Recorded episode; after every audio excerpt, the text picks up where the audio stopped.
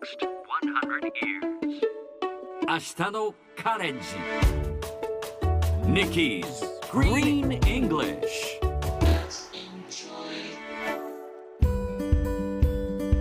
Hi everyone!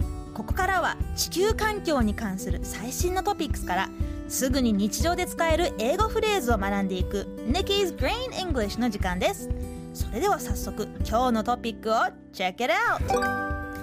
ドイツ使い捨てプラスチック容器を禁止へ。ジェトロのサイトによると先日ドイツ連邦議会は使い捨てプラスチック容器などの利用を禁止する政令案を可決しました。これは使い捨てプラスチック製品の流通を禁止する EU 指令により加盟国が義務付けられ来年7月3日までの国内法制化義務に対応するものです。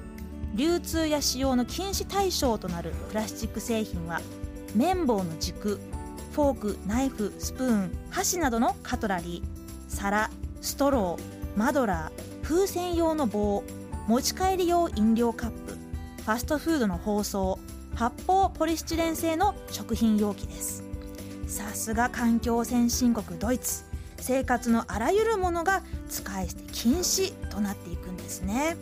さてこの話題を英語で言うとこんな感じ Germany prohibits disposable plastic containers 今日ピックアップしたいのはこの disposable スペルは D-I-S-P-O-S-A-B-L-E disposable 意味は使い捨てですこれは dispose 捨てると able 可能をくっつけた言葉で捨てるのが可能だから使い捨て。Disposable 例えば使い捨てマスク。Disposable mask そしてお皿。Disposable dishes などのように使います。でもやっぱりできることなら長く使える non-disposable なものがいいですよね。それではみんなで言ってみましょう。Repeat after Nikki Disposable Very good. Disposable.